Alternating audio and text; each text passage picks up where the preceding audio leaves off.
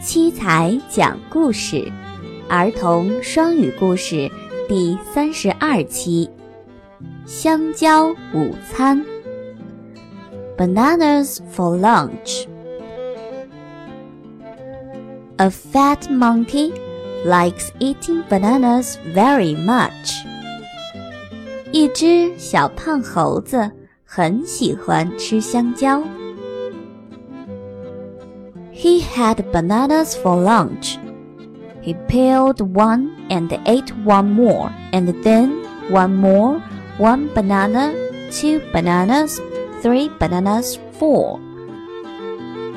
他把香蕉当做午餐，他剥一个香蕉，用力地吃着，吃着吃着，吃了一个香蕉，两个香蕉，三个香蕉，四个香蕉。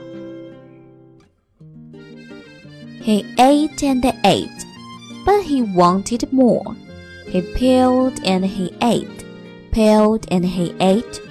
Five bananas, six bananas, seven bananas, eight. 他就这样不停地吃着，但是他还想要吃更多，边吃边剥，五个香蕉，六个香蕉，七个香蕉，八个香蕉。 He peeled two more and continued two more. He ate a whole bunch of bananas and can't sleep.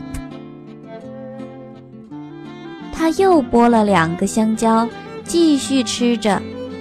他吃了一整串香蕉以后，就不能躺下睡觉了。